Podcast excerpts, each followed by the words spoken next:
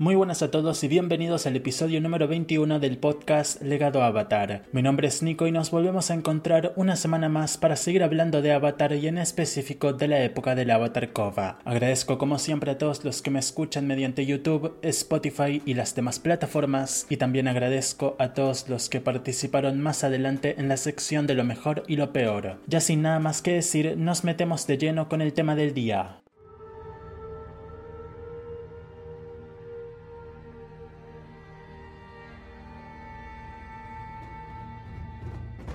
Nos metemos de inmediato con el episodio de hoy en el que les hablaré y analizaré el libro 4 balance de la leyenda de Kova e inicio ya con su análisis principal. Y bueno, ¿qué decirles de esta temporada? Primero lo primero, esta temporada es mi menos favorita de toda la serie ya que es en la que encuentro episodios poco favorables en el tema del guion. A pesar de eso, los 13 episodios que la componen tienen grandes momentos que disfruto mucho ver, como por ejemplo todo el viaje personal en solitario de la protagonista en el segundo episodio, todo lo de los Beifong en el episodio 10 y las batallas finales contra el mecha gigante. La escena de Koba y Kubira en el mundo de los espíritus también me gusta mucho, así como previamente el momento en el que la joven avatar recibe ayuda de Sahir para superar de una buena vez su gran trauma y poder viajar al mundo de los espíritus. Siento que esta temporada fue más superficial y humana que todas las anteriores, quizá acercándose mucho a lo que fue el libro 1, ya que tuvimos conflictos humanos, políticos y sociales, los cuales también los tuvimos en los libros 2 y 3, pero ahí hubo cargas de misticismo bastante presentes, desde claro el espíritu supremo de la oscuridad hasta uno de los villanos volando. Aquí los problemas se sienten más tevenales y sentí más sencillo identificarme con personajes como Kova y Kubira, sin embargo esta temporada falla en cualquier personaje que no sea ninguna de esas dos, ya que por ejemplo Tenzin es dejado en el fondo más oscuro y deslucido, las hermanas Beifong tienen momentos aislados y bueno, Sujin es una hipócrita insufrible. Luego tenemos a Opal que no es muy distinta a la madre con todo su drama con Bolin y claro, Bolin, Mako y Asami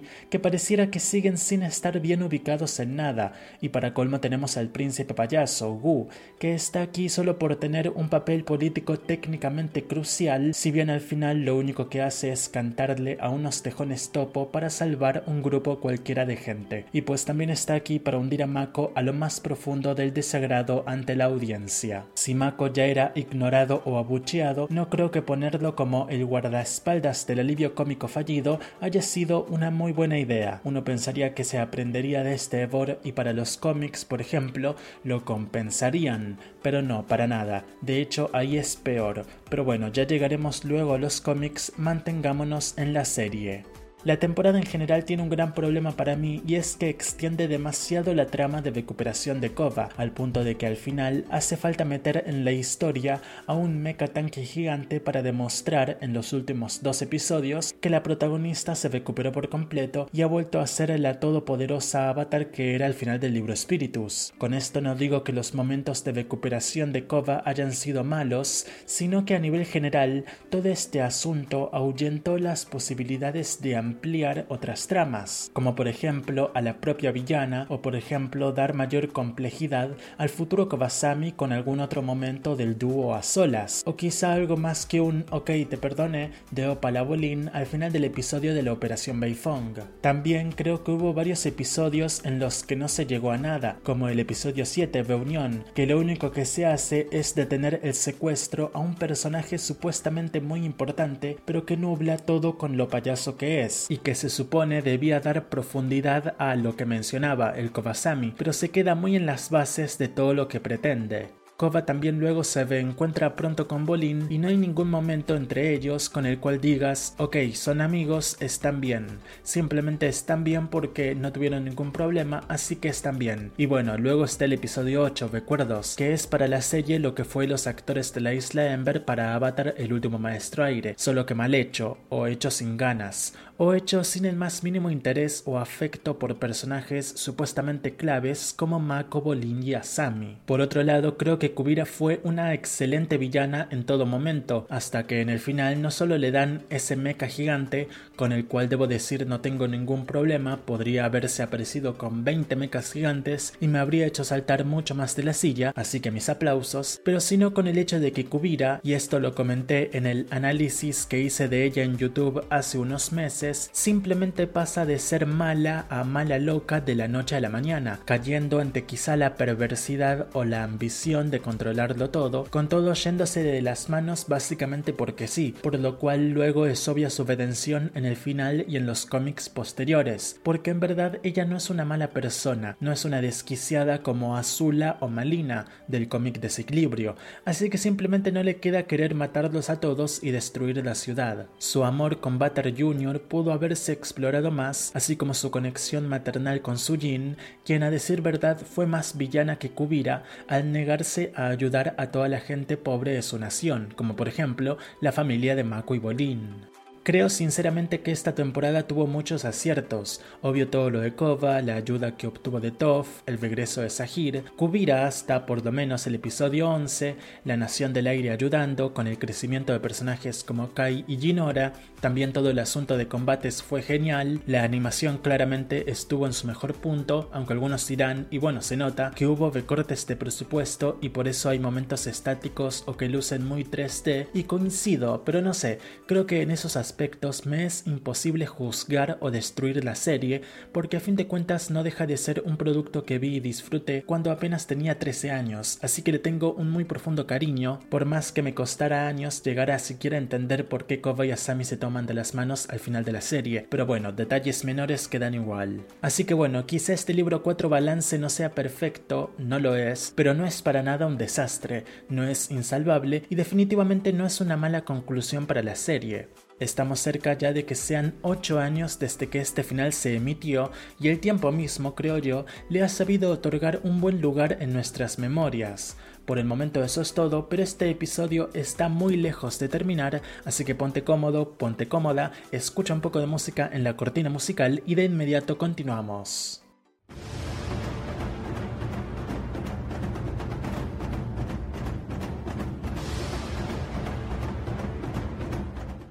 Estamos ya en la segunda sección del día que como siempre es la ficha técnica del producto que estamos cubriendo. En esta ocasión es la cuarta temporada de la serie animada La leyenda de Kova, co-creada por Michael Dante y Martino y Brian Konietzko y que se estiliza como libro 4 balance. La temporada fue animada en su totalidad por Studio Mir y su primer episodio debutó de forma digital el 3 de octubre de 2014. Este fue el primer debut de la serie que no fue con doble episodio, si bien la serie se emitió por televisión con sus primeros tres episodios en conjunto el 28 de noviembre del mismo año. El libro 4 concluyó el 19 de diciembre con la salida digital de sus últimos dos episodios y la emisión en Nicktoons Network de los últimos cuatro en total. Pasamos pronto a hablar de los directores y guionistas de la temporada. Nos volvemos a encontrar a Joshua Hamilton, quien en esta ocasión estuvo encargado de escribir el episodio 1 después de todos estos años, el episodio 5, Enemigo en Puertas, el episodio 8, Recuerdos, el cual coescribió junto a Katie Matila y Tim Edrick, el episodio 9, Más allá de lo salvaje, y finalmente el episodio 11, La estrategia de Kubira. Seguimos con Tim Edrick, otro ya muy conocido escritor del mundo Avatar, quien en esta ocasión escribió el episodio 3, La coronación,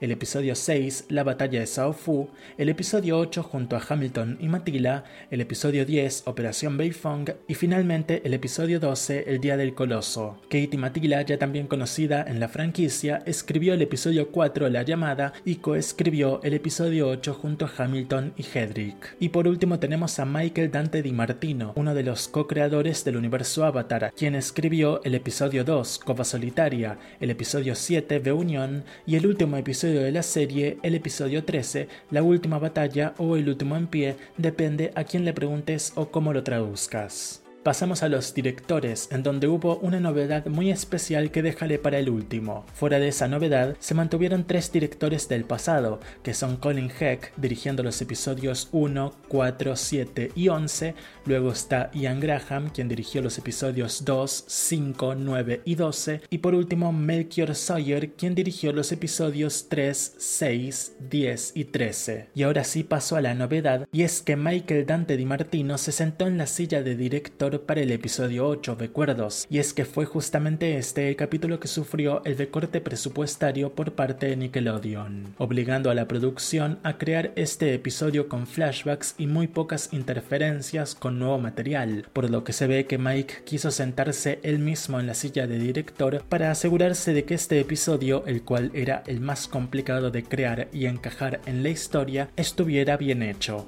Pasando a los actores de voz y evitando mencionar una vez más a todos los actores de voz que ya he mencionado en episodios anteriores, lo cual creo que seguramente me agradecerán, comento únicamente que Anne Hedge dio voz a su Jim Bei Fong, ya que en el episodio anterior la olvidé, y también comento que la voz de Kubira la dio Zelda Williams, la conocida actriz, directora, productora y escritora que también es hija del fallecido y tan querido actor y comediante Bobin Williams. Pasamos a las críticas que recibió la temporada, las cuales fueron mayormente positivas. Los críticos disfrutaron de la villana principal, Kubira, diciendo que complementaba muy bien a Kova. Max Nicholson de IGN, que ya a estas alturas de tanto mencionarlo quise conocer su cara, así que si estás viendo esto por YouTube, no estás viendo su cara porque básicamente no la encontré. Así que bueno, nos toca seguir imaginando cómo es este señor, o joven, o lo que sea que sea. En fin, Max de IGN sintió que la trama de la campaña militar de Kubira no fue tan ambiciosa como lo fueron las tramas de los villanos en temporadas anteriores, si bien la disfrutó. También alabó la temporada por manejar temas como la guerra, la dictadura, las armas de destrucción masiva y por supuesto el trastorno de estrés postraumático de la protagonista.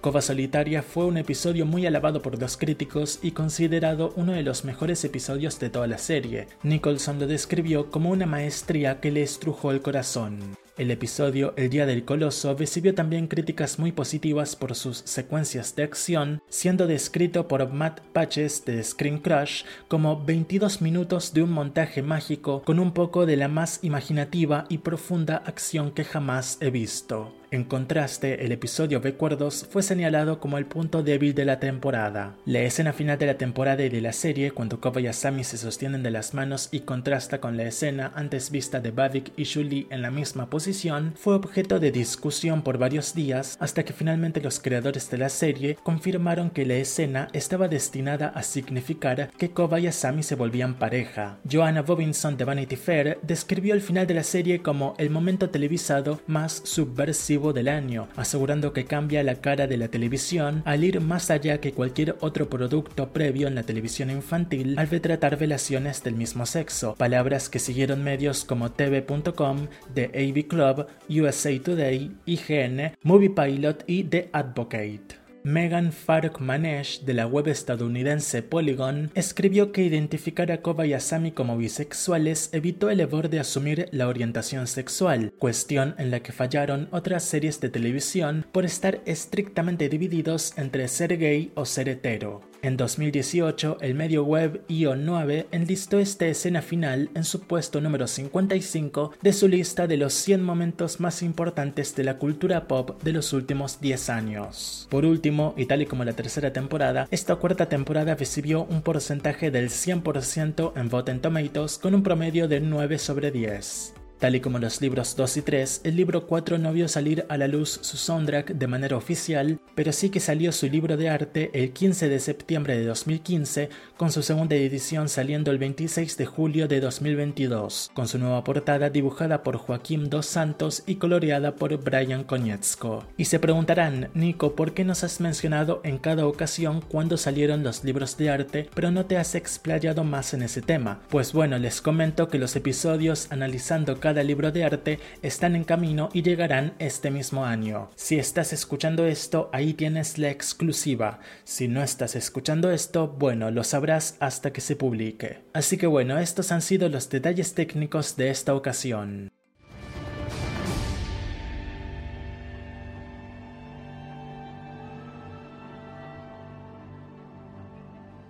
Estamos ya en la tercera sección del día y es momento de hablar de lo mejor y lo peor del libro 4 Balance. Tal y como en el episodio anterior, cambiamos el sistema y primero les comento mis elecciones, luego pasando a leer algunos de los comentarios que me dejaron. No puedo prometerles leerlos todos, pues me dejaron bastantes. Bueno, comienzo por mi mejor personaje y mi elección, por supuesto, es la protagonista, el Avatar Kova, por todo el viaje emocional que tuvo esta temporada y que me emocionó y básicamente encantó. Paulo. Creo que tuvo un gran desarrollo, una gran recuperación. Lloré cuando se sacó el veneno, lloré cuando volvió al mundo de los espíritus, lloré cuando habló con Kubira sobre cómo fue estar envenenada. En general lloré y fue lindo ver a Kova en este estado tan débil, de tanta humildad, de tanta solemnidad, pues cuando su versión más poderosa regresó, lo hizo con un nivel incluso mayor y que fue muy satisfactorio de ver. Es, como supongo ya sabrán, mi avatar favorita, y más allá de los reinicios, de los golpes del guion más que de los villanos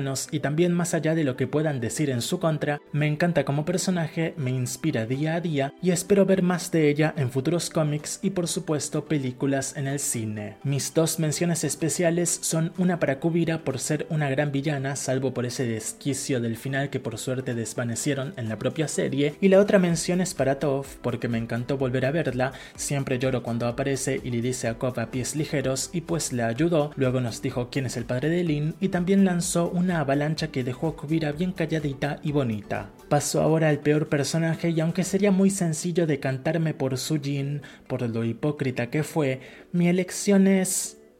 No, ¿saben qué? Sí, mi elección es Sujin. Iba a elegir a algún otro personaje como Batar Jr. o quizá Bolin o quizá, no lo sé, Tenzin por no hacer nada, pero no, son personajes que si bien pudieron llegar a estar mal, no están hechos mal a propósito, o peor aún, sin querer, y tampoco nos los intentan vender como buenos personajes. En cambio, Sujin sí, Sujin es, bueno, le hice todo un video, es la hipocresía del privilegio, definitivamente le elijo a ella. Sigo con lo mejor y lo peor del libro 4 Balance y es momento del mejor y el peor episodio. Ambos son elecciones muy fáciles y ya hablé bastante de cada uno antes, el mejor es Copa Solitaria y el peor es Recuerdos. Paso entonces a mejor y peor escena. Mi escena favorita es cuando Kova logra sacarse el veneno de dentro, pues es emotivo y también logra abrazar a Toph y pues la música acompaña muy bien. Y mi escena menos favorita o que considere la peor sería, probablemente, Sujin negándose a ir a ayudar a su gente, o quizá todo lo de Bavik contando ese cuento absurdo en el barco en el episodio Recuerdos, o cualquier momento de Gu en la primera mitad de la temporada. Me quedo por esa zona sin dudas. Ahora sí paso a leer algunos de sus comentarios. Comienzo por Melissa, quien comentó que el mejor personaje fue Kova con tremendo desarrollo sobre la salud mental. Continúo con JCTR, quien nos comenta, mejor personaje Kova. En este libro es donde su desarrollo destaca más, siendo una persona diferente que al inicio. Postdata, buen detalle de la actriz de doblaje el cambiar el tono de voz del personaje conforme avanzaba la serie. Bolin, la etapa más seria y responsable del personaje. Asami ayuda bastante contra el mecha y ese arco donde perdona a su padre es muy bueno y se vuelve muy emotivo cuando da su vida por ella. Mako. Aquí noté la faceta más madura del personaje, aceptando que él tenía la culpa de echar a perder sus velaciones y termina respetando a Gu, y como no él destruyendo el mecha. Kubira, una gran villana pero que está por debajo de Amon y Sahir. Toph es la Beifong original ¿Qué más decir que no se haya dicho? Y finalmente Lin por ese pequeño arco con su madre. Peor personaje, Sujin por su hipocresía y Opal por una actitud algo pesada. Mejor episodio, Kovasola, El Día del Coloso y El Último en Pie. Peor episodio, pondría recuerdos pero este episodio sí me gusta, es gracioso como los creadores están conscientes de que parte del libro 2 y el triángulo amoroso fueron malas ideas, además a Sami recordándole a Kova todo lo que hizo por el mundo y Tenzin recordándole cómo ha crecido. Mejor escena Kova sacando el veneno, Kova encarando a Sahir, este momento me da aires a Kung Fu Panda 2 en cuanto ambos protagonistas deben enfrentar un recuerdo traumático para obtener paz. Kova creando el tercer portal espiritual, el diálogo final entre Kova y Tenzin y la escena final entre Kova y Asami, todo acompañado con la música del ending. La verdad es que me gusta mucho este ship como el de Anki Katara. Peor escena, las escenas que tenía Gu en sus primeras apariciones.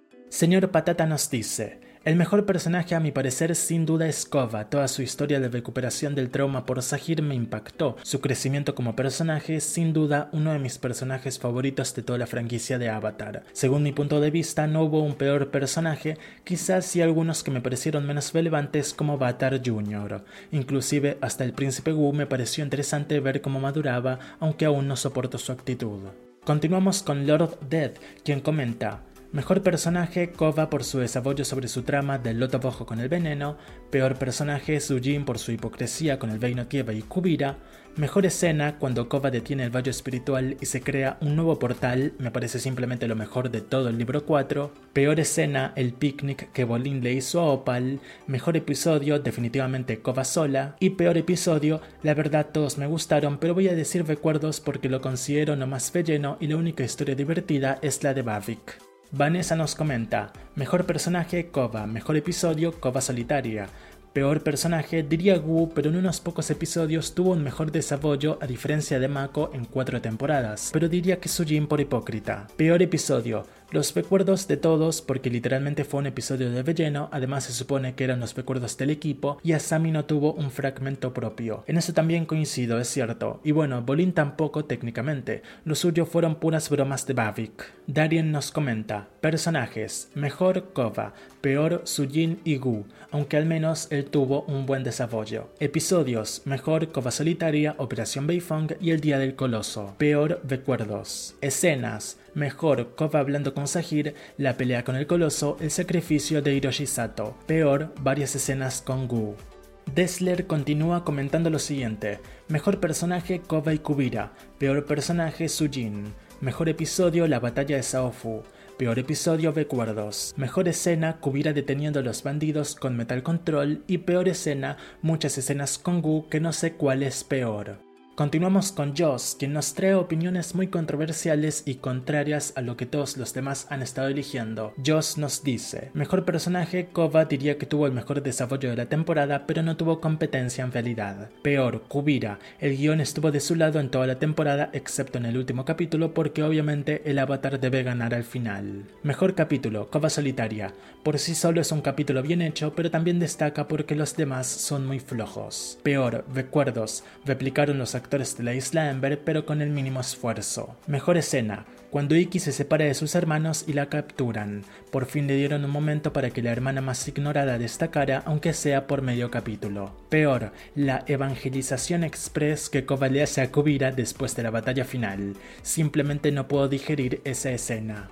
Vamos con uno más de Mariana, quien comentó, me encantaron Kubira, mi villana preferida, armó al reino más grande que siempre había sido un desastre por sus líderes y lo puso en orden y los mandó a la guerra, qué maravilla. Y Kova pobrecilla le pasó de todo. Odia a Sujin que prácticamente estaba dispuesta a matar a su propia hija adoptiva cuando ella no quiso hacer el trabajo difícil de restaurar el reino tierra. Mejor episodio, el de Kova sola, al final de este episodio por fin vemos a Toph, aún recuerdo cuando lo vi casi en vivo en Nickelodeon hace tantos años, era el personaje que todo mundo quería ver antes de que se acabara la leyenda de Kova y esta escena me encanta porque me hace recordar al episodio de la leyenda de Ang donde Toph pregunta si una amistad puede durar más de una vida, bellísimo. Y el peor de los episodios no tengo ninguno, me encanta este libro de principio a fin, solo si tuviera que decir algo malo es que el coloso fue un poco exagerado, le dieron demasiado poder a Kubira y por ende su devota se vio más como el guion en su contra que los esfuerzos conjuntos de los personajes. Hoy para mejor pelea, Kubira y Kova primera pelea o Kubira y Sujin a del tren. Para mejor escena, Kova controlando el valle de energía, me encanta esa escena, o Kova enfrentando a Sahir, también me da un tremendo placer cuando la escena de la supuesta coronación y el pobre príncipe Gu como le niegan el reino enfrente de todos. Seguimos un poco más, esta vez con Mario, quien dice, el mejor sin duda fue Kova, ver cómo fue forzada a detenerse y lidiar con todo lo que ha pasado en ese año que pasó en Ciudad República y con la nueva Nación del Aire, de forma bastante realista para el tipo de personaje que ella es, fue sublime. La peor yo diría que fue Su, no precisamente por ser mala, sino por la caracterización del personaje en sí. Vamos con los últimos dos mensajes, los cuales fueron los más largos y les debo mucho, porque sin ellos este podcast no habría llegado a la media hora, así que sin dudas les tengo mucha gratitud. En fin, vamos ya con el primero, el cual es de Luisito, y este nos dice: La ganadora como mejor personaje, obviamente ya sabes quién es. Todo el arco de recuperación y de conexión consigo misma de Kova es de lo más bonito que he visto en la animación. Lástima que a mitad de la temporada parece que eso dejó de ser relevante y pasamos de un momento a otro con la trama del láser espiritual con poderes electropatriarcales. En la lista de peores personajes tengo varios. El príncipe Gu es simplemente fastidioso y cuya presencia para la historia sobra, no aporta nada y cuyo único acto relevante es hacer la transición de una monarquía a una democracia. Milo nuevamente como uno de mis personajes más odiados y en esta ocasión es porque para ser un nómada aire resulta ser bastante condescendiente y machista con sus hermanas, me choca su actitud como pequeño dictador totalitario y porque sigo pensando que como alivio cómico da pena. Sujin, por lo poco activa e hipócrita que resultó ser tanto con la estabilidad del reino Tieva como con Kubira, primero tenemos que ella ni siquiera se planteó por un momento el hacer algo al respecto para estabilizar el país y su justificación, aún más estúpida, prefirió pasar del asunto y encebarse en su burbuja, enojarse y amenazar a Kubira por tomar el asunto en sus manos, no haber intentado siquiera hacer un contrapeso contra Kubira en tres años y querer meter a una nación ajena al conflicto solo porque las consecuencias de su negligencia llegaron a las puertas de su casa. Aún teniendo mejores opciones para resolver el asunto, prefirió irse por la vía de asesinar a Kubira y arriesgarse a que destruyera la ciudad por su plan tan estúpido. En cuanto al mejor episodio, yo considero que se lo disputa el cuarto y el doceavo de la temporada. El primero por todo el camino que Bekove va para sacar los vestos de platino del cuerpo y reconectarse con los demás. El segundo porque la acción es buenísima y me mantuvo cautivo el ver cómo podrían lograr entrar al mecatraje. El peor episodio sin dudas es el onceavo, Bill lleno en lo que llega uno mejor y un recurso barato para ahogarse el presupuesto, no hay duda alguna. En cuanto a mejor escena, no tengo una decisión clara. Esta temporada tuvo muchos altos y bajos, pero cuenta con la mayoría de mis escenas favoritas. El reencuentro del Avatar con la mejor maestra tierra de todo el fucking universo, Toph, Kova finalmente pudiendo deshacerse de los vestos de platino del cuerpo y entrando en estado avatar de nuevo, la primera pelea entre Kubira y Kova a las afueras de Saufu, muy frenética y emocionante, además de que siempre es bien recibido ver cómo le ponen la chinga de su vida a Kova. El reencuentro de Kova con Sahir y posteriormente con Baba es simplemente precioso, además de la banda sonora de fondo, Mako sacrificándose para destruir el láser electropatriarcal es buena, pero hubiera sido aún más buena si hubieran desarrollado un poco mejor al personaje. El último enfrentamiento entre Kubira y Kova dentro del mecha está muy épica y frenética, la amo. Kova usando el poder del guionazo para parar el valle espiritual y crear accidentalmente un nuevo portal es simplemente épico. La única escena que odié realmente de toda la temporada es esa entre Kova y Kubira en el mundo espiritual, donde mágicamente la villana se da cuenta de sus errores solo porque Kova dijo que ella entendía su sufrimiento porque ella también fue lastimada, y acabando rápidamente con el Imperio Tierra con el poder de la empatía. Para mí la temporada empezó muy bien, pero flaqueó demasiado con el desarrollo político de su universo. Ninguna figura política importante como Sujin hubiera rechazado la oportunidad de gobernar un país entero solo porque los verían como conquistadores. Kubira no habría sido tan tonta como para invadir la República Unida y contárselo a alguien como Bolin, o invadir Ciudad República sin esperar resistencia. Baiko y el general Airo no habrían sido tan estúpidos como para hacer que todo su ejército se enfrentara en campo abierto contra otro ejército y un jodido mecatanque, pero sobre todo jamás alguien como Kubira se hubiera vendido tan fácil después de perder y esperar que sus tropas obedezcan tan fácil la orden de parar una invasión solo porque Kubira ahora respeta al avatar. Y eso es todo, opiniones controvertidas y contrarias sin dudas a lo anterior, pero siempre es bueno tener un poco de una cosa y un poco de otra. Las opiniones diferentes siempre serán bienvenidas en Legado Avatar, siempre y cuando por supuesto sean con respeto y calma. Vamos ya con el último comentario, el cual es de nuestra fiel seguidora o seguidor no lo sé en verdad, que es Arianator. Él, ella nos comenta, disfruto mucho de este libro, sabe de tomar bien lo ocurrido en el 3, además tiene a mi villana favorita de la leyenda de Kova, personalmente siempre he preferido a Kubira, es como un reflejo de Kova, no solo en aspectos físicos, sino ciertos rasgos de personalidad y actitud, cosa que la misma Kova descubre al final. Mejor personaje, Kova definitivamente. Tuvo un camino digno para uno de los mejores personajes de toda la franquicia sin duda. Después de verla caer tantas veces, esta vez es hacia su etapa más oscura para después de un proceso largo, vialista y doloroso de surgir hasta su punto más alto, esta vez como un avatar en completo balance. Peor personaje, Milo creo que perdió un poco de su esencia. Mejor capítulo, lo disputo entre dos. El segundo capítulo, Kova Solitaria, que me parece una obra maestra, y el capítulo 9, que es el paso definitivo para Kova a recuperarse, todo lo de volver a encontrarse con su trauma de frente impacta. Peor capítulo, el 8 y el 10 se sienten un poco fuera, en Operación Beifong extrañé bastante a Kova, pero es un buen capítulo lleno de acción y el de recuerdos es como resumen, aunque se siente como la tranquilidad antes del caos. Es bueno un respiro así, además conocer el punto de vista interno de los personajes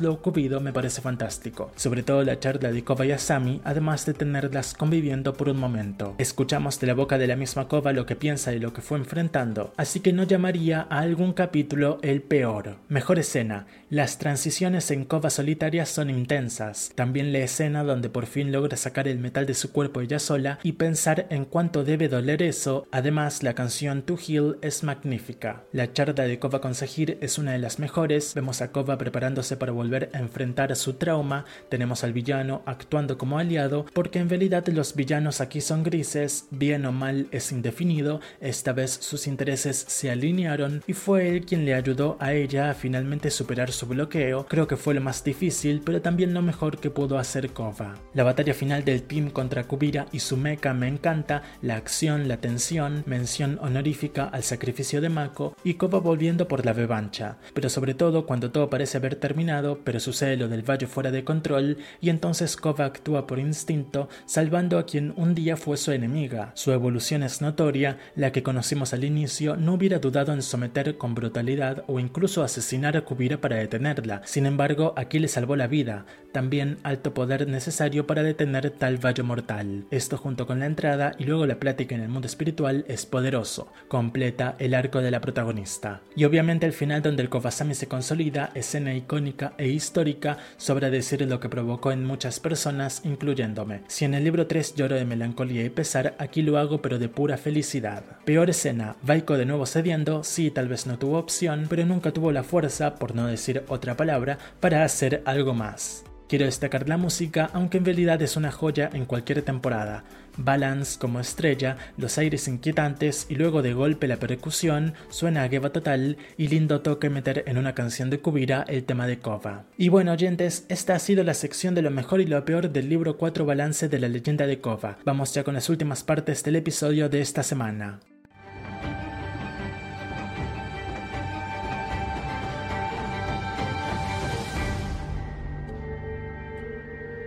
Pasamos a hablar de la acción y espiritualidad del libro 4. Tras una temporada que volvió a los combates físicos y mayormente elementales, esta cuarta y última temporada buscó igualar eso a su vez que volvía a involucrar elementos tecnológicos, combinándolos también con la fantasía espiritual del mundo avatar en lo que terminó siendo el mecha gigante que lanza vallos espirituales a lo Batu.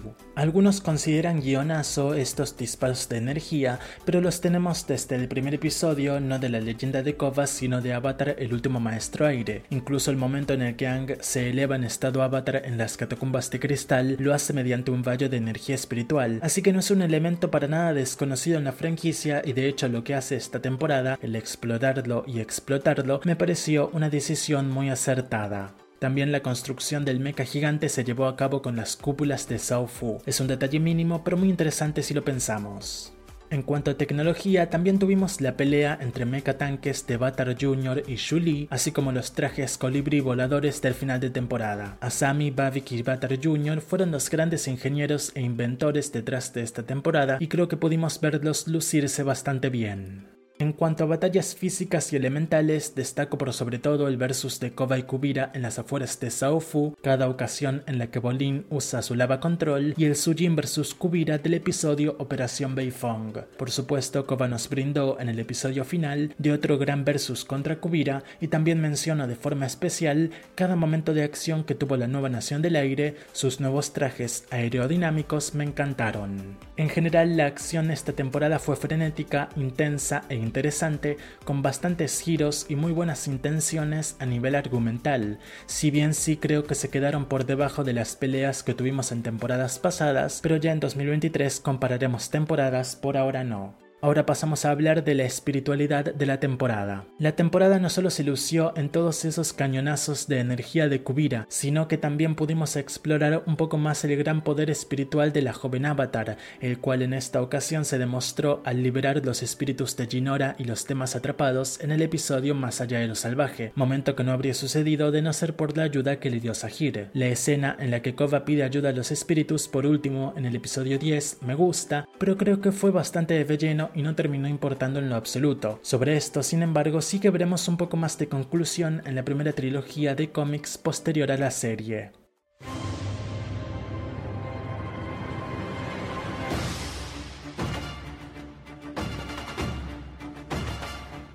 Vamos ya con la quinta sección del día, que como siempre se centra en las locaciones del mundo avatar que nos presenta esta temporada. Y a decir verdad, no hay mucha exploración de mundo, casi nada técnicamente. Sí que tenemos nuevos escenarios presentados en el episodio de Cova Solitaria y volvemos a ver el pantano de la serie animada original, pero más allá de eso, toda la historia se desarrolla en Ciudad República y Sao Fu. No volvimos a ver Basing C, lo cual me parece lamentable, pues habría estado bien ver cómo estaba bajo el control de Kubira y su imperio, ya que bueno, dijeron haberlo dominado pronto o de forma sencilla, así que me extraña que Kubira no tuviera en cuenta la gran ciudad amurallada como la capital de su imperio o algo por el estilo. No tuvo nada de importancia esta temporada y tras la temporada anterior, en donde tuvo bastante centralidad, eso me pareció un total error. Igualmente la temporada nos dejó grandes paisajes para hacer captura y tener de fondo de escritorio en eso la serie nunca falló.